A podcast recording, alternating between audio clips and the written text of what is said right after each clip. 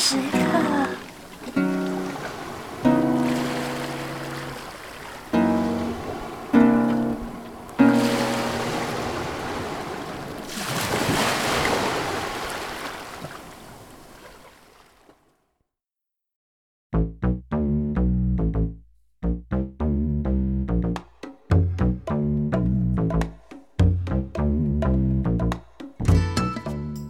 Hello，大家好，我是欧阳。嗨，我优美。我们 B B 时刻是不是有史以来第一次请了一位嘉宾来上我们的节目啊？之前都没有。嗯嗯，这个 season 里面是第一次啦。我们以前的季度里面可能有请过，这一季的话是第一次邀请到一个非常重量级的嘉宾，是我们的 N 教授，一位对 NTR 非常有了解的教授。对，让我们欢迎一下 N 教授，来自深圳什么奇怪的大学的一位 N 教授，让我们邀请他来做一个自我介绍。大家好，我是金城武。神经。你怎么有脸说这种话？我为什么没有脸说这种话嘛？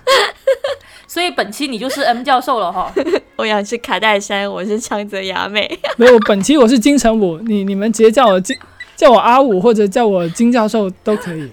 你是恩教授。有 N 教授可以是那种花名嘛？我的本名叫金城。为什么要金城武的？金城武很会 MTR 吗？这我不知道，我又不认识他。难道金城武就是一个潜在的 MTR？但你有没有收到律师函？虽然金城武是一个很低调的人，但他也受不了这个气。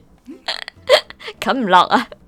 给你寄一个寄一个这个这个匿名的这种律师信。那我们今天就来聊一下，因为之前有有上上期我们呃聊到了就是那个叫叫出轨的一个话题，嗯、对我就随随便便聊了一下 MTR，嗯、对，就呃。经过这个 N 教授他的一番这个点播，就发现哎，原来呃这个 NTR 跟我们以前理解的出轨啊，这戴绿帽什么的，这些都有一些微妙区别。所以我们这一期呃就来跟大家聊一下这个跟大家承诺过的一期这个 NTR 专题节目。然后呃对，我就就是我来开个题这样子，然后下面就来由我们的这个 N 教 N 教授教授 进行发言。鼓掌！校长、欸，上一期有人就是听了那那个节目之后，还是会问我说：“飞机老师啊，我听了之前的节目，我还是不知道什么叫 NTR。”M M 教授，N 教授，N 老师啊，N 教授啊，我听了之前的节目，还是不知道什么叫 NTR。其实上上期的时候 我已经说了，我已经说了 NTR 跟出轨的一个差异。我这一期又再重复一次吧，可能有的人没有听之前的节目，之前那期节目叫“你老婆真棒”。就如果没有听的话，可以去听一下。这个标题是我起的。NTR 就是日语 Netoli 的 这个罗马音的缩写。它跟出轨一个最大的差异就是，呃，他们是主观意愿上的不同。出轨一般来说是伴侣的一个主动的行为，NTR 则更多是伴侣被第三方胁迫或者欺骗。而进行的一个被动的行为，所以 NTR 跟被戴绿帽的区别在哪里啊？这是另外一回事了，这个我就不会回答你了。我先把出轨跟 NTR 为什么还没讲完呢？还没讲完我提出了，我提出问题，教授居然不给回答，有这样的教授吗？你起码让我把这个这个啊，好好好，你讲，请您讲，老师生气，老师你先听我讲完。同学，你这个是好问题，但是你要先听我讲完。这 PPT 都乱了。好，所以所以我上次就提到有一个 NTR 的公式，所以基本上所有的 NTR 都需要满足这个公式，我把它叫做 NTR 三角定律，就是它必须这个三角呢，就好像三角形的三个角一样，你必须要有三个角，它才能叫三角形。NTR 也必须要有这前中后三个阶段，它才叫 NTR。哦，NTR 的第一个阶段前阶段呢，它就必须要去渲染 NTR。之前那种纯爱和平的生活，中阶段就是它是伴侣被第三方侵犯的一个过程，然后后阶段就是苦主他得知了女方被侵犯这件事，并且女方多半可能会呃沉沦到呃被侵犯这个事情里面去，它不是一个必要条件，就是女方沉沦它不是一个必要的条件，但是它常见于大部分 NTR 的作品里面。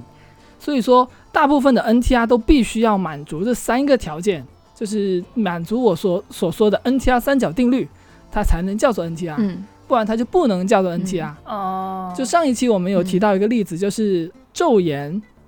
里面女主角她跟老师那个数学跟那个数学老师在一起，她那种是出是个日轨，剧啊，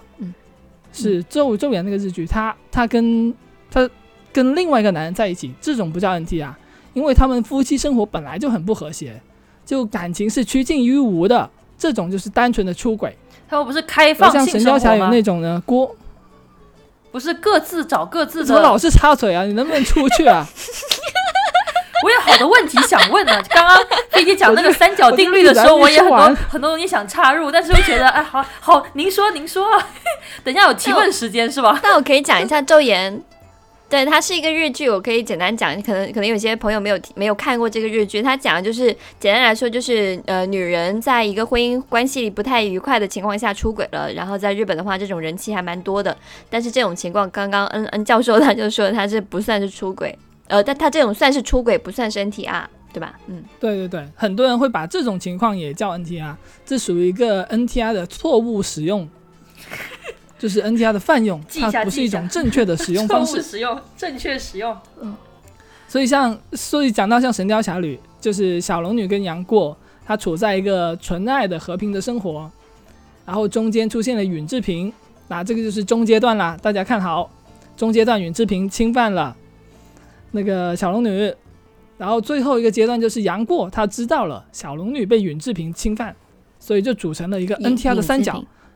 尹志平，现在叫甄志炳，就叫甄志炳吧，啊，甄志炳什么意思？还改了名字啊？是啊是啊，因为尹志平是历史上确有其人。点解啊？尹志平是历史上确有其人，而且哦他在，抗元上是做出了一定的贡献的，哦，所以不用他的他属于名字是吧民族英？雄。对哦就不能够黑化他。对对对现在改新修版是换名字了吗？呃，对，新修版是换了。哇，还有这种事情哇！今天又学到一些新的知识。M 教授真是学识渊博啊！所以像刚刚回答欧阳的那个问题，戴绿帽和 NTR 有什么分别呢？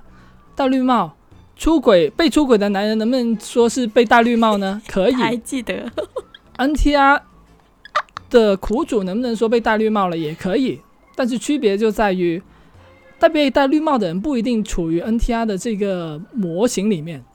就是他可以是被出轨戴绿帽，也可以是被 NTR 戴绿帽。这什么？我没有听懂。这真的好认真哦！就是都是同样 同样都这是节课我都没有说这个期电他，我说这所以说节课，你要判断一个人他是不是 N 被 NTR 了，你需要满足 NTR 的三角定律，他才能算是被 NTR。哦，如果他只是单纯的老婆出轨了，哦不算。那他老婆出轨之前，他们也有过一段很纯爱和平的生活，然后中间也被第三方侵侵犯的话，那就就算 NTR 了，是吧？呃，怎么说？NTR 它是一个故事的范本，就是你有这些素材堆叠起来的东西哦才叫 NTR。就好像什么耽美小说呀什么的，里面一定要有两个男的，就是搞来搞去了，他才能叫耽美小说，是这个意思吗？就是就校园恋爱的话，就一定要有校园学生，就是这些元素跟故事情节对对对在一起，它才能叫这个对对这个东西。哦，是的，是的，，它需要满足这些条件才能称之为嗯 NTR。嗯。它就是像那我还有一个问题，跟你们这些知识分子做爱真他妈麻烦。就是刚刚讲到那个那个三角定律嘛，其实我一开始一直以为 MTR 是苦主，他要得知女方被侵犯之后，他要感觉到愉悦跟兴奋，他才能叫但 MTR。是，但是你刚刚讲的是说，就是最后一个条件的话，只是说苦主得知女方这件事情了，但是并没有说他的心理状态，就是他他可能觉得愉悦这个点并不是重点，是吧？对，就好像由美经常说，我们有个朋友叫飞机嘛，那个朋友就是呃是 MTR。那因为我我我看到的现象就是，我们那个朋友飞机，他就是呃对于这些事情他会感觉到很兴奋，所以我就一直认为说 MTR 是就怎么说呢，就被戴绿帽之后是感觉到兴奋的才叫 MTR。你说的那个飞机老师，我也认识。那还他蛮他在生活中，在我的接触过程中，他是一个非常正直、非常善良的一个人。我，我觉得你刚刚说的话跟我认识的那个不是同一个！飞机老师。你嗰個朋友究竟系咪你自己？这个我会 我会私信跟他说，保留追追溯你的权利，可以告你什么名誉。对，所以你要回答我刚刚那个问题啊。好，没有，我就说他不是嘛，就我认识的那个人并不是。不是不是，我没有，我的问题是在于说 M，呃所以说一个人 MTR 是他他不需要觉得兴奋愉悦，哦我知道，就是他是否愉悦，他是否愉悦，这个不是一个必要的条件。但是我相信，在未来，如果 NTR 这个东西像侦探小说一样流行了，那可能就有什么社会派 NTR、本格 NTR、什么新本格 NTR、新社会派 NTR 这种，到时候可能什么本格 NTR 就需要包含哦这个愉悦这一块。哦，就是它可能是一个更小众的分类，它不是一个必要的元素。但是可能很多作品它的话会更呈现出那部分就愉悦的那部分，哦。但是现在没有一个定论说它必须要有，嗯。有的话就是这份特爱挺别特别的。可以这么说。就很多，我觉得很多 A V 里面都都是这样的一个剧情啊，就那个那个女优可能跟别人被别人侵犯什么的，然后她在那个剧里面所谓的伴侣就很兴奋啊，很嗨啊，然后就是这、就是 A V 里面比较多这种情节。你说的这个我我看到的，我看 A V 看的比较少，所以我不是很清楚你这种情况 是不是真的非常多咯。那你 那你可以回去问一下你那个朋友飞机老师，他对这一块的话比较有研究。他看了很多，这一点我还是比较了解的。根据我的了解，其实不是很多会有这种，就可能是没有的会多一点，有的可能不会很多。哦，因为其实说像日本动作片的拍摄，它会尽量去削减一些元素，因为拍摄的过程中很多都是临场发挥、自由发挥的东西，就是越多元素，它越难去掌控它的质量，哦哦哦哦，所以它很因为他们基本上不会弄那么多东西出来。对，除非是导演他写脚本的时候就安排了这么一段东西，咁多花神。他才会有。好的，嗯学到了，学到了。学到了。所以今天呃，刚刚讲到上面这个例子呢，就还没有说非常特别特别的让大家了解到 NTR 这个东西。对有有一句话叫做“读万卷书不如行万里路”，今天我们就来亲身的去体验一款 可以说是 NTR 顶流的，轻身不太好吧？讲到这个电台就有点不是很正规。我们只是通过啊介绍一些啊不是非常专业，也不是非常深入的这样的一些旁门左道的 啊不是很呃深入浅出的这样一些例子啊，来让大家就是稍微对这个小众的话题有一点了解啊。我们也不是什么很厉害的大师啊，今天我们就是也不想带引领大家走向一个不归路，也不会不归路，因为 我们也是只是想跟大家 介绍一些这种知识，嗯所以今天我们不要讲的好像我们在带引领某种潮流一样。今天主要讲到的这一款，今天我们会从像是呃游戏、呃电影，还有一些大众文化上这三个不同的角度去分析 NT 哈这一个属于亚文化的一个东西吧。我们最开始讲的话是有一个游戏切入，这个游戏可以说是呃比较久、比较老的一个游戏，它是二零二二零一一年出的一个游戏。它是呃一个非常有名的一个黄油公司，叫 if 的公司出的。这个公司现在已经倒闭了。这个公司的名字叫做是二零二一年，二零2011一年哦，二零一一年哦，那就十年十年前了年前，对对对对。然后这个游戏的名字叫做《民工女友》，它是可以说是 NTR 四大 NTR 游戏里面的呃最知名或者说是代表作，呃传播率最高的这么一个游戏。然后这个游戏它整体是分为四个章节，然后下面是个游戏官方的一个剧情梗要，我先给大家念一下。嗯，主角田中雅史嗯是个弱不禁风的废宅，住在破烂的公寓，过着有一天没一天的生活。因为精神上赖以为生的电视机坏掉了，于是出去打零工赚钱买新的电视机。在误打误撞之下，被抓去工地当当临时工，并和担任领班的本作女主角海藤美孝相遇。虽然废柴，但性格中不随便放弃，会把事情做到底的性格吸引了美孝。于是两人，这是你吗？对啊，我刚刚也说，这不就是 不是这不就是我们共同的朋友那个飞机老师吗？我我我认识的飞机老师不是你说的好那个，M 教授样子的。继续。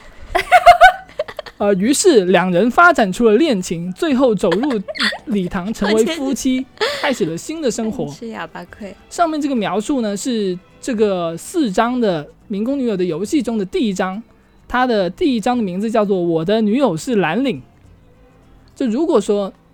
呃，剧情故事发展到这里结束的话，嗯它就是一个很普通、很普通的纯爱的呃 ADV 游戏，就是文字冒险游戏。嗯故事，但是其实这个游戏的特别之处就是，它通过嗯一整章的呃内容，它跟你描述你怎样遇到这个女主角，你跟她相遇，然后她又不嫌弃你，然后你们两个慢慢的发展出了感情，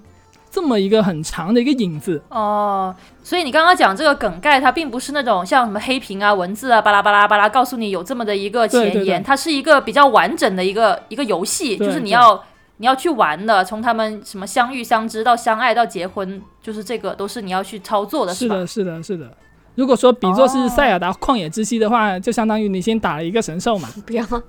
哦，不要不要先这样比了，比点别的。就相当于你先把水神兽打了。打完了水神兽啊啊，然后你就开始去干别的事情了。然后啊故事的发展就发展到第二章了。第二章的名字叫做《他的作为我的遭遇》。这一章的时间点呢我继续比塞，尔达吧，你不要老是插话好不好？警告。然后这一章开始呢，它是讲述了男主角牙齿跟女主角美笑结婚三年之后的故事。本来一般来说，这个故事是大家结婚三年了，甜甜蜜蜜的婚姻生活，但是在这一章节的故事里面，他无时无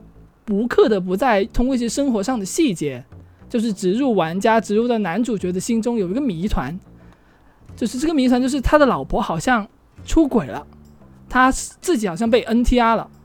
就是这生活细节呢，就例如说，他会有一个人来告诉他说：“你的，我看到你的老婆坐在别人的副驾驶座上啊。”而这个时候，他老婆应该在美容院里面才对的。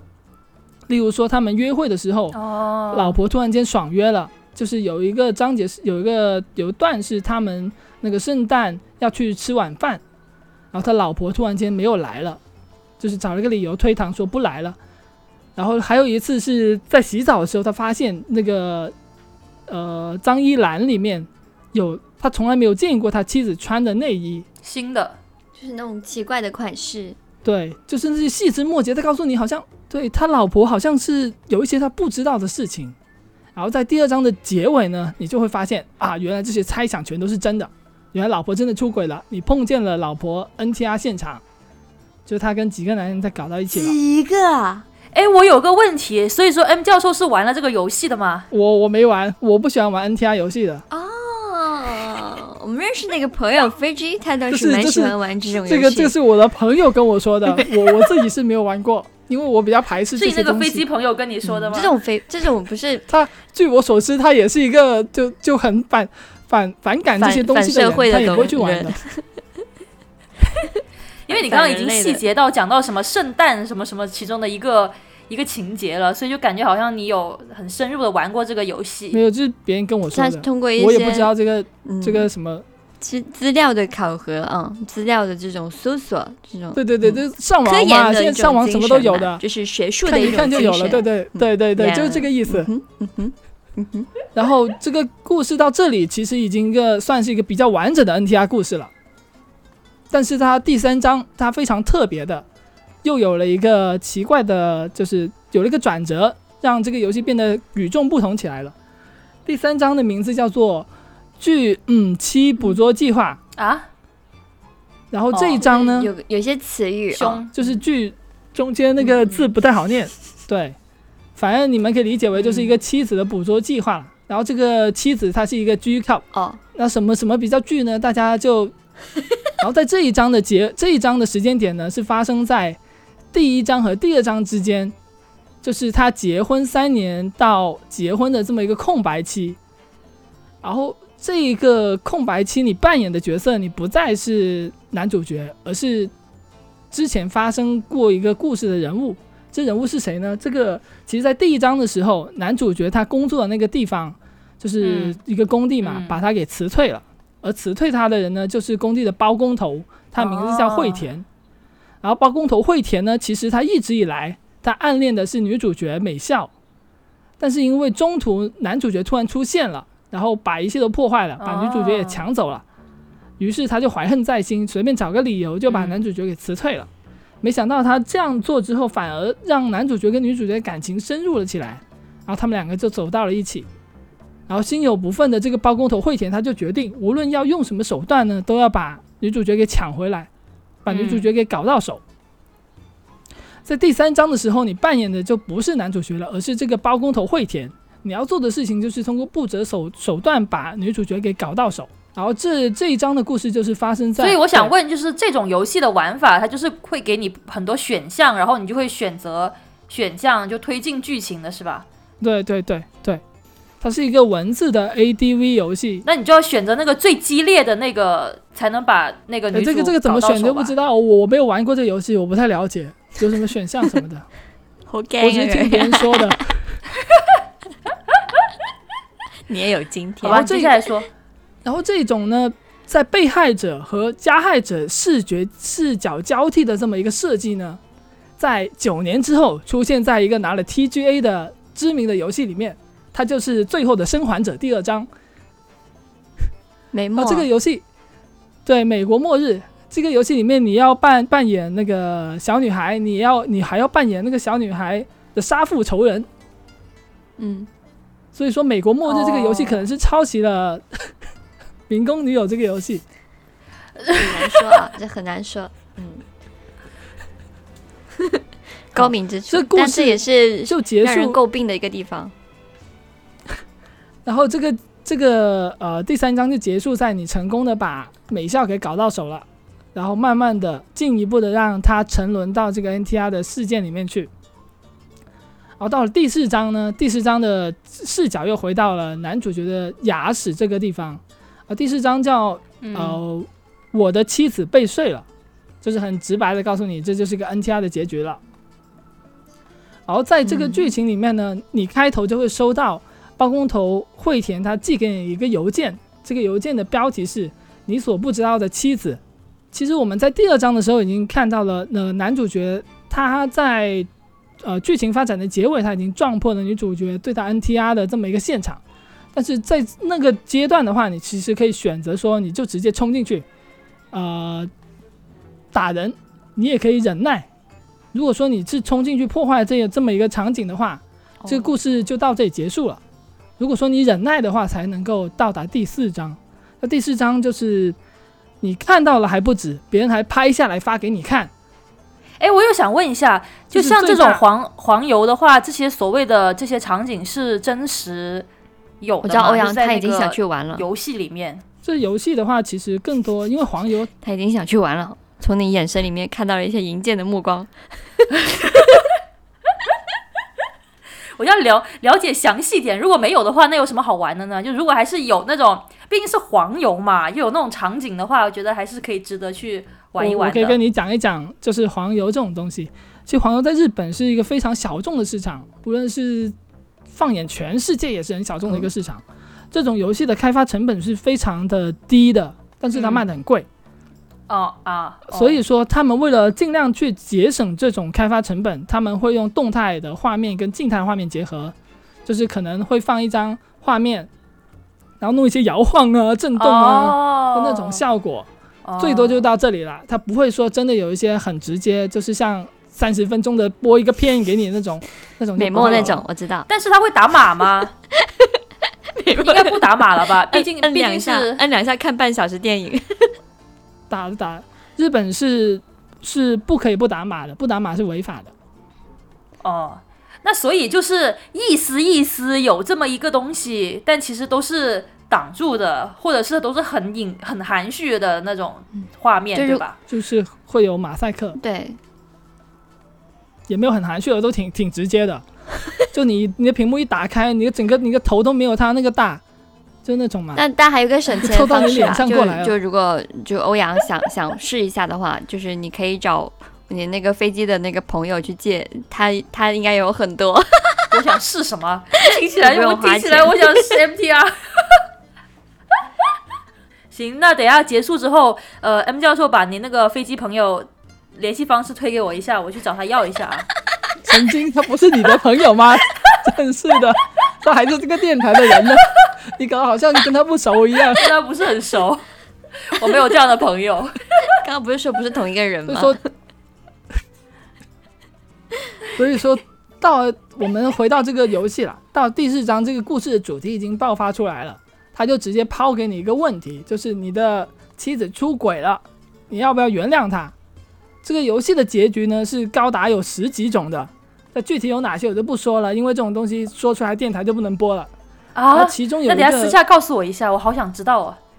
因为结局难道不就是那种什么原谅他和好，要不就是不原谅他就是分离婚这种这种结局吗？或者是什么成全他跟别的男的？我我可以说一下其中一个相对来说比较大家都比较开心的一个结局吧。哦对，就是应该是呃第就原一个结局谅他了是结局一。这个结局里面呢，男主角他在女主角对他 NTR 的这种事情上，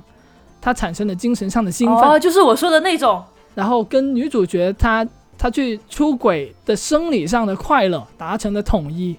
就是女主角她出轨，她跟别人搞，她很爽；然后嗯男主角看到她跟别人搞又很爽，而两个爽爽就结到结合到一起了。，win 就是 win 双赢了。然后他们在这种就是生理和精神上的快乐里面达到了统一，然后又找回了过去失去的爱情。这个结局差不多是这个样子的，哎，哦，就是呃具体的话复杂一点，我简化了一下，哦，但是差不多个方向就是这个样子了。就是像我刚刚讲的一样，这个这个游戏的优秀之处是它通过了四分之一的篇幅，它先让玩家慢慢的感受到这么一个美好的爱情它是怎么发生的，然后万让玩家有了代入感，然后你跟男主角感同身受了，然后之后再一步步把美好的事情，呃，在你面前的摧毁，而在那个第三章的人称切换里面，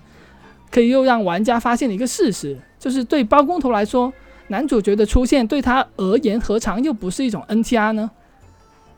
也许就是最后这个故事可能在强调，就是没有人是 NTR，又或者说人人都是 NTR，哇，听起来好深奥啊！就是明我没有明是个，黄油，就搞得像有个什么哲学，对啊，搞得像有个什么哲学的感觉，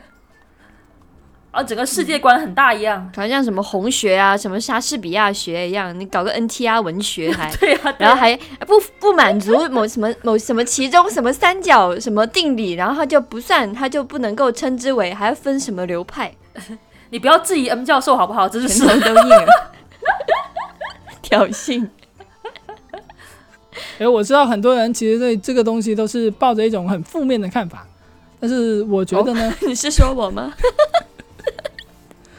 我觉得每一种的东西它都有它的一个存在存在的意义，对吧？受众，就是对你来说，你可能觉得这个就是垃圾，对他们来说，他们就是喜欢吃垃圾呢，那又怎样？你该不会说那个朋友吧？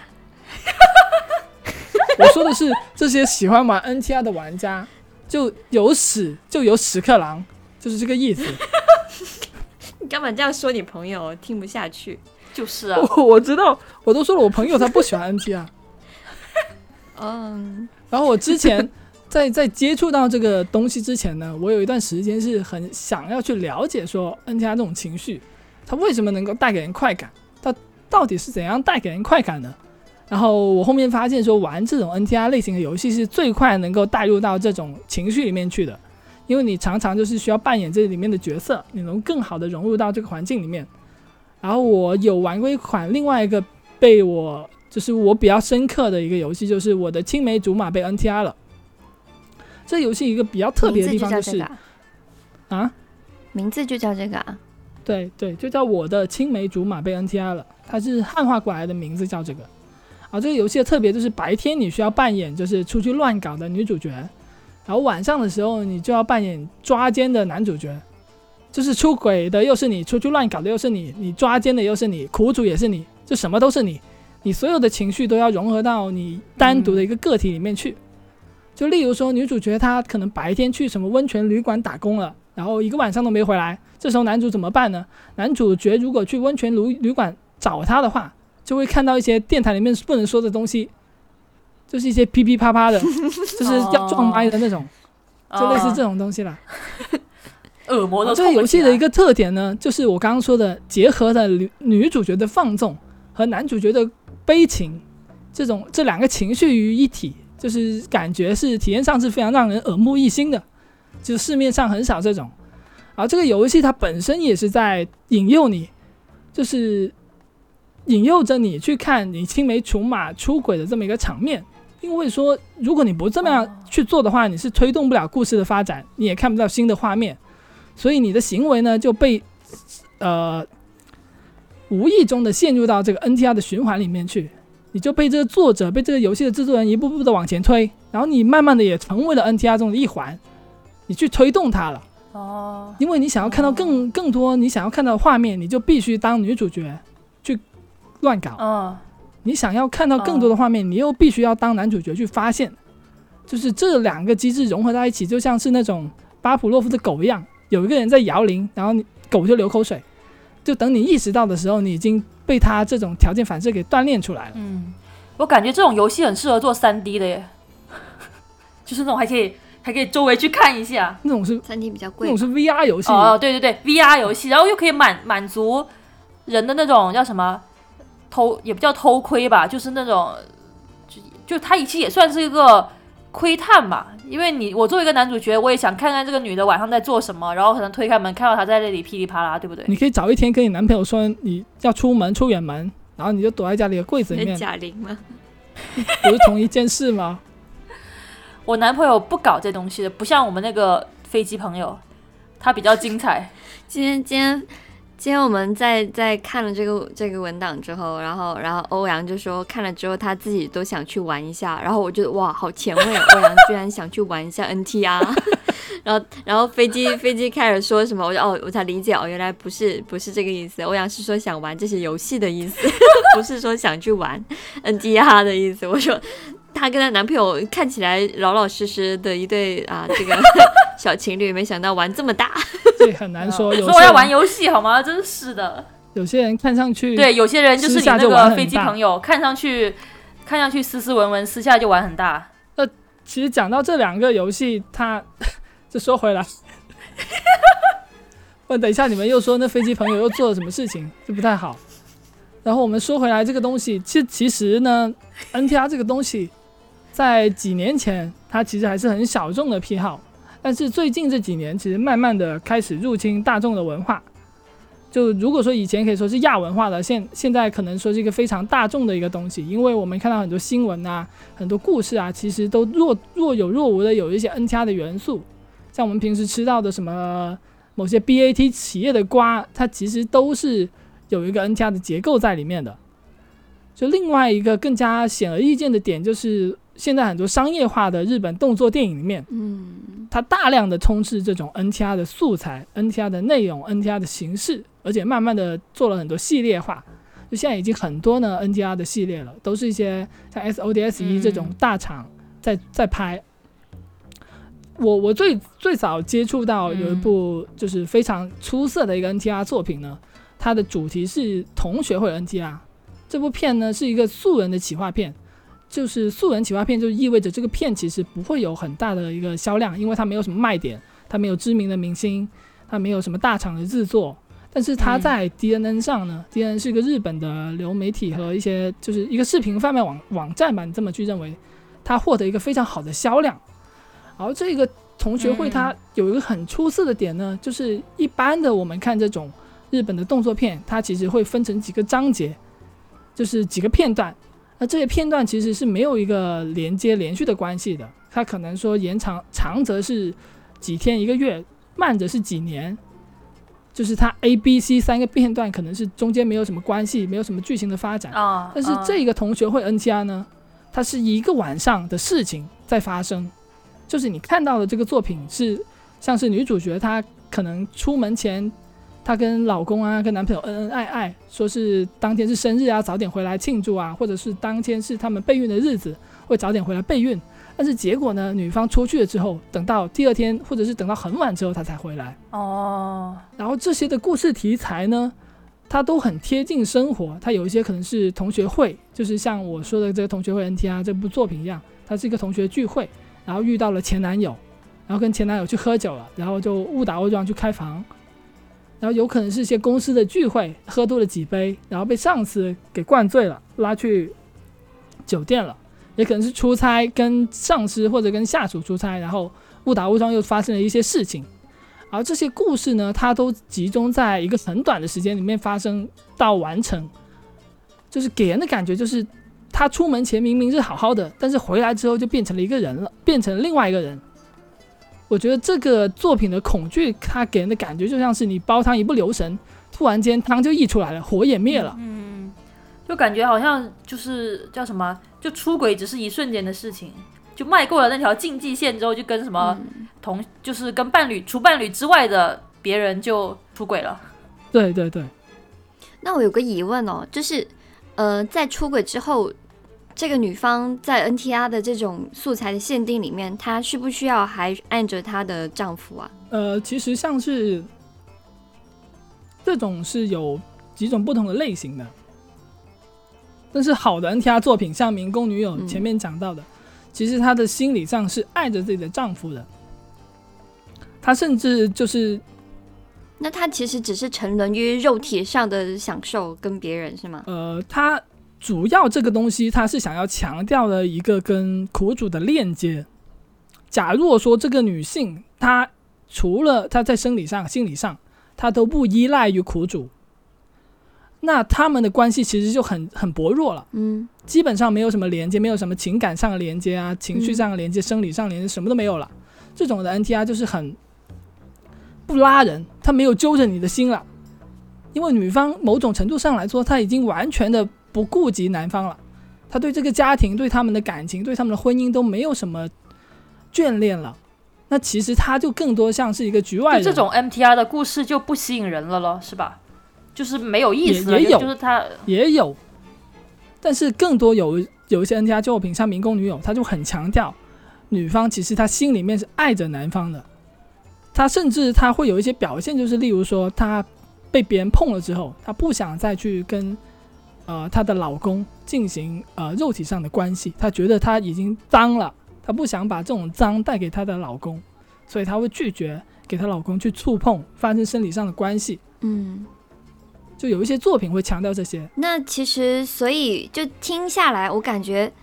对这种题材感兴趣的，应该男性会比女性多很多吧？因为对女孩子来说，你很难说服自己说啊，我我我爱上了跟另外一个男人。呃，去发生肉体或甚至是情感上的链接的同时，我还爱着我我原来的伴侣，因为女性爱一般不能说是，呃，一般都不会很泛滥，它是比较呃忠诚的。专一的，这个专一是、嗯对，是是泛义的专一。她可能她只爱老公，或者她只爱某一些人，她其实很难做到，就是像 NTR 的题材里面说的那种，我既爱这个又爱那个，这个比较少见。这个能可能在男性中可能会比较常见一些。他觉得我我又爱我的妻子，我又爱我的我的就是我的小三，但是对女人来说好像不太容易发生这种事情。如果我移情别恋了，很大一个原因应该是因为我的我的老公我不爱他了，呃，我们的感情破裂了，然后我要把这份感情转移到别人身上去。所以，所以其实是不是就是对这个题材感兴趣的人，男性会比较多？对，其实像这种作品，大部分都是更偏向于去取悦男性。这呃，这中间的因果关系就比较难说，是因为男性有这样的情节，他才去看这种作品，还是说先有这种作品，然后培养出这么一个情节？但是在我的一个了解里面，其实像像呃，我看到了一本书叫做《Tell Me What You Want》，它里面有讲到说，就是他做了一个调查，对数千名的美国人进行调查之后，他发现有百分之五十八的男人都有过绿帽的幻想。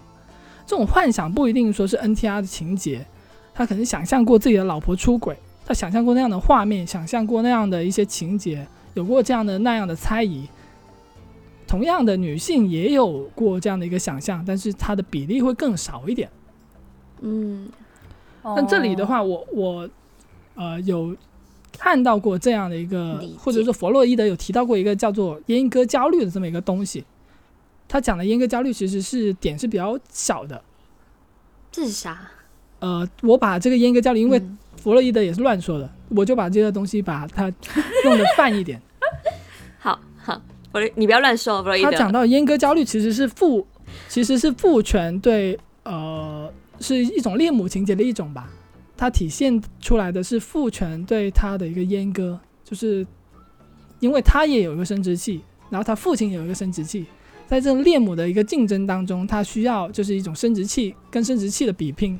所以他担心别人会把他的生殖器给破坏掉？让他失去了他可以哦，呃，类似这种，就他失去一种工具，能够去达到他目的的这么一种工具。但其实，呃，在东南亚，它存在着一种精神疾病，叫做缩阳症。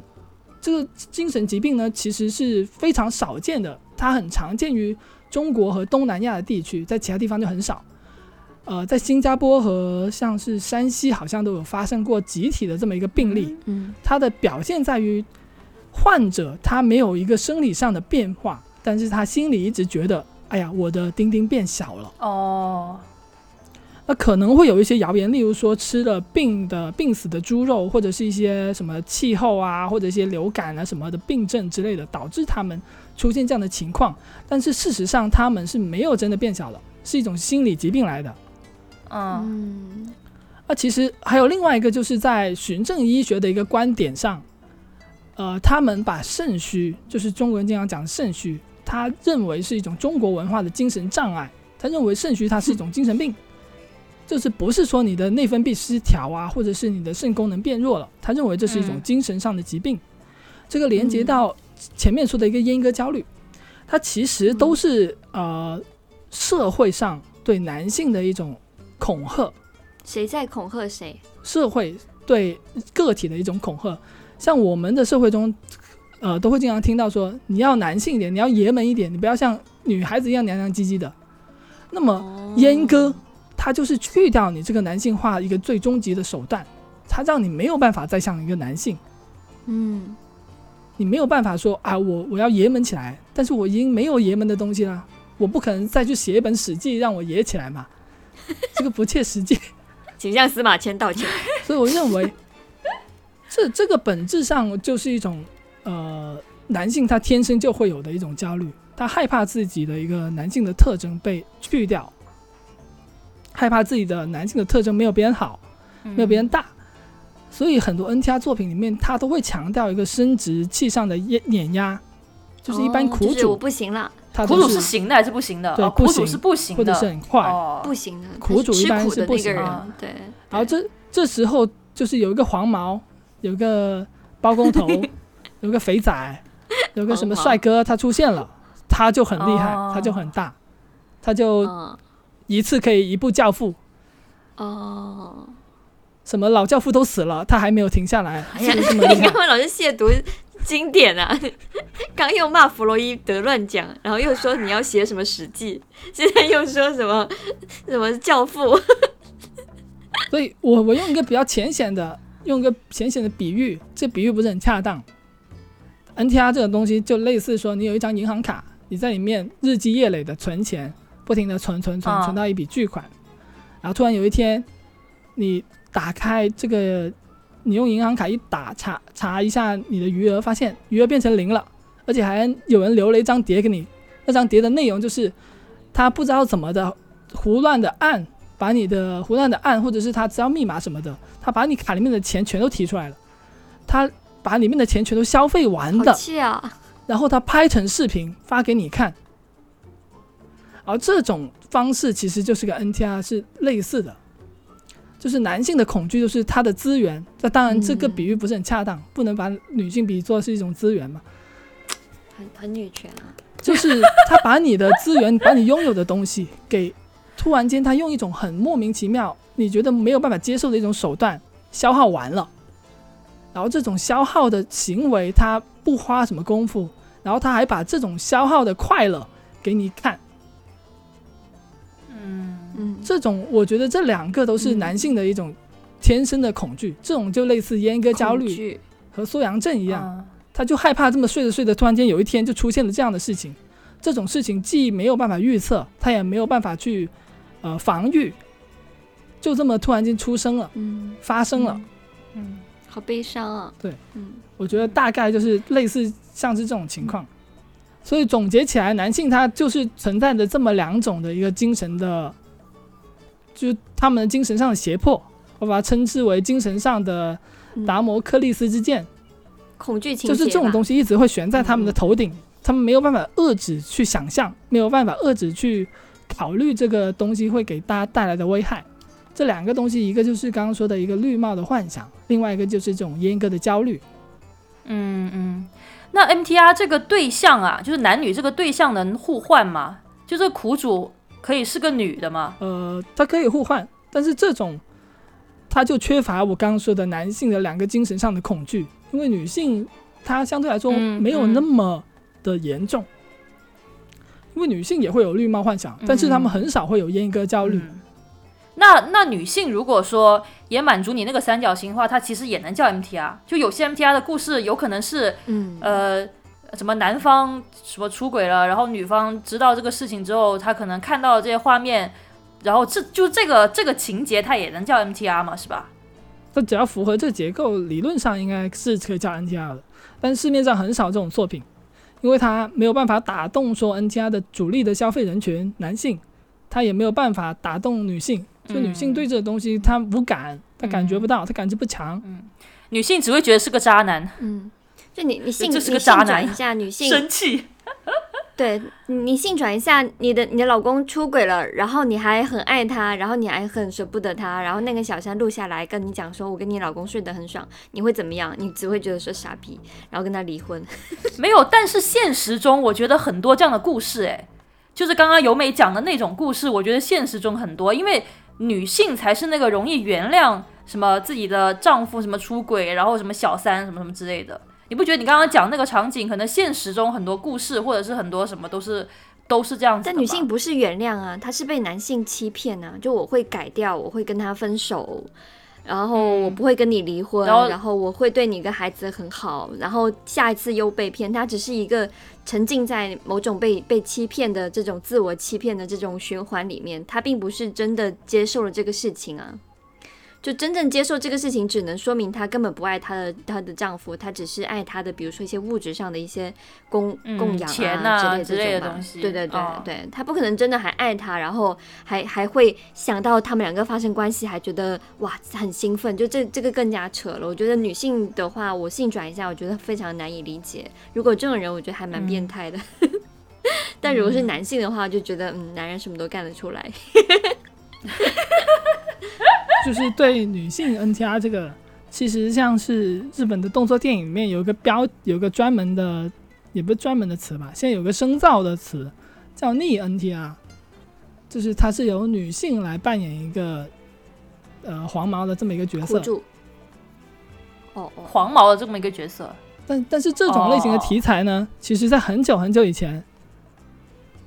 就有另外一个词了，叫痴女。哦，哦，这个非要硬。硬缠着那个男方。像对，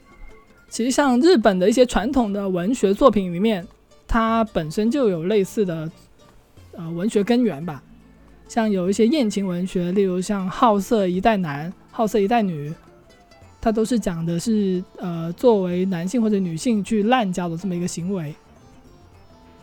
就他们那种滥交是很很普通的滥交，就是我玩了，我很爽，我游戏人间，然后我去到一个很遥远的地方，可能是什么呃美洲啊，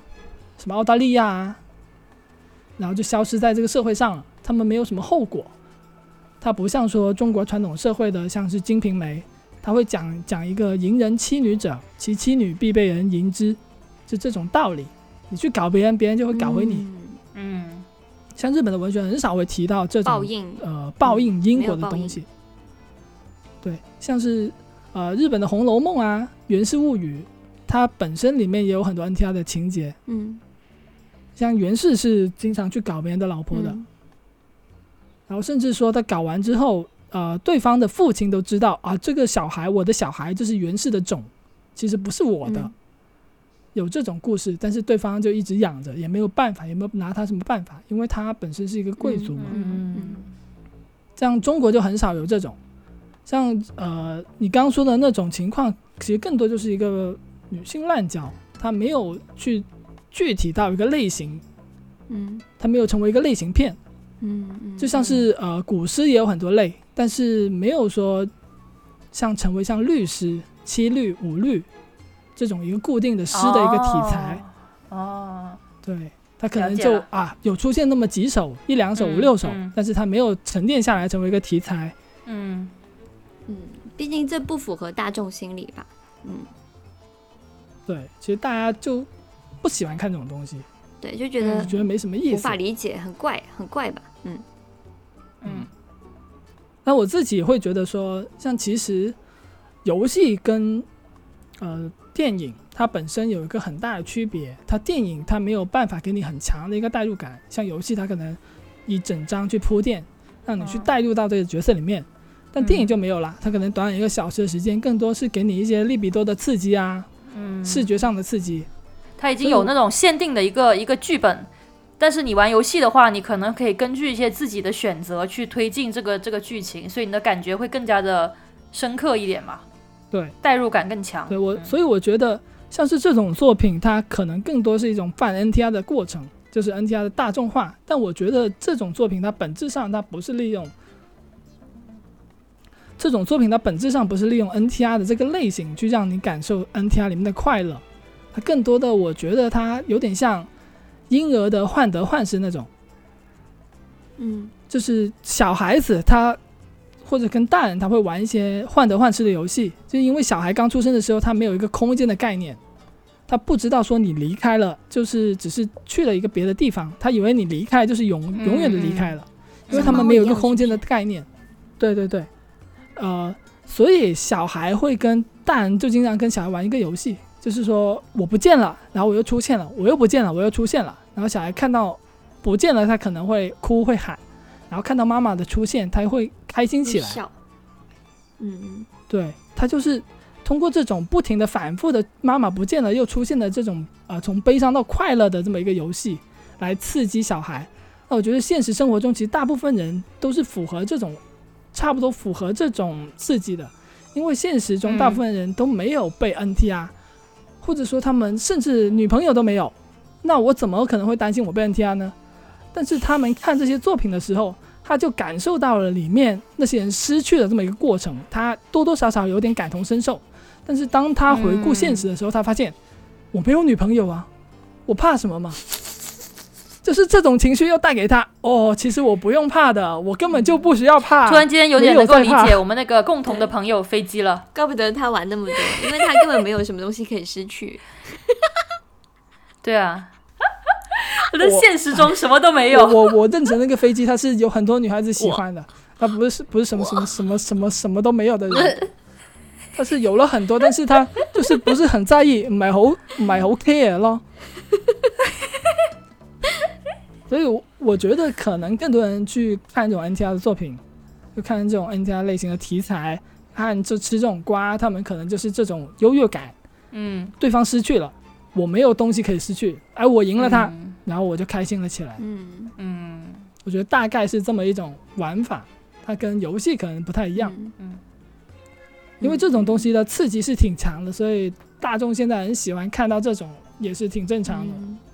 我指的是男性，可能女生就没有。不知道你们对 NTR 的看法是怎样的，我也不是很清楚反。正听下来就会觉得，就是男性有这么多的这种生理上、心理上的焦虑跟恐惧啊，就是可能活着对他们来说是一种蛮自我折磨的事情，是蛮孤独的事情，所以他们需要去 寻求这种莫名其妙的恐惧，让自己安定下来，或者是会寻找到一些兴奋的感觉。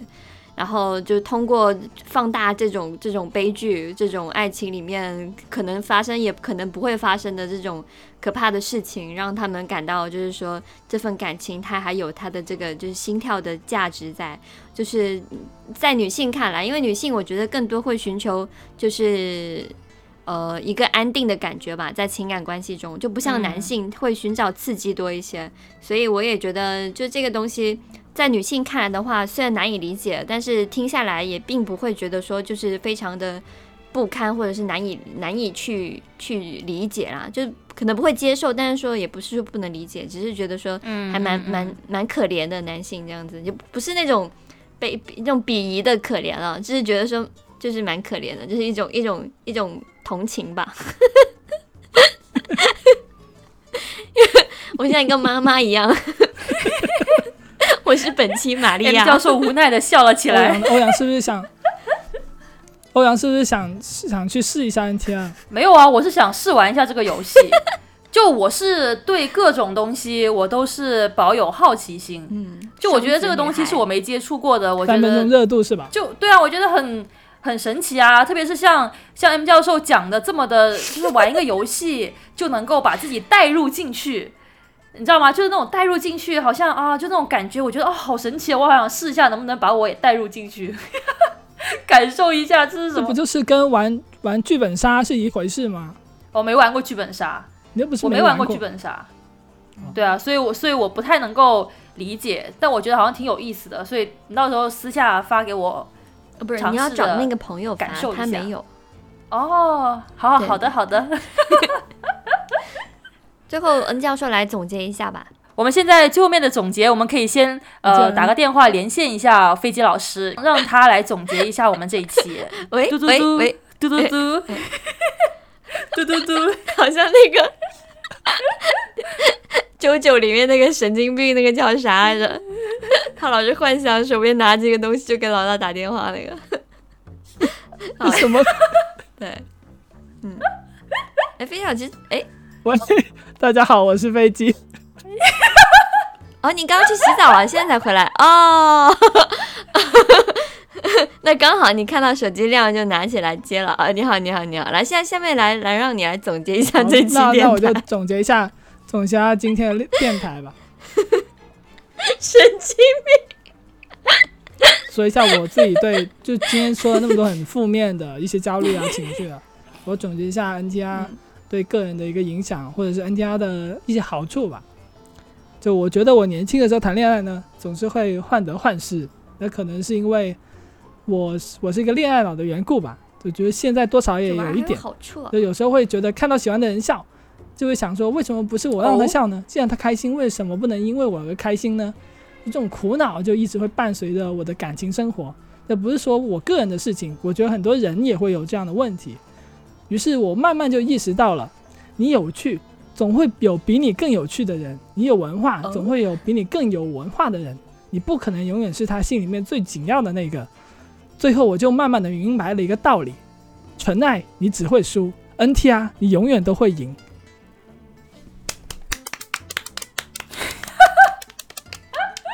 相信电视机前面的朋友听到这段话，应该已经电是视机前面泪流的朋友满，面。对，我刚刚还脑子里还还在还在思考这句话到底什么意思。好，等我等我花一晚的时间去认真想一想。嗯，好，既然 NTR 永远都会赢，那就祝我们的飞机哥哥一直在人生路上永远赢下去。那我们今天节目就到这边，感谢我们我今天的教授，还有我们我我是不喜欢对还 NTR 有我，们远程连线的飞机老师。对，就是感谢飞机老师，也感谢我们今天专门请来的 M 教授给我们介绍那么多 NTR 的东西。嗯，你要说拜拜两次，两次啊、飞机冒泡应该私下跟我说，你不能就直接电台里面就说了好吗？好了，我们本期节目就到这里吧。我们下期节目再见，拜拜。拜拜，拜拜。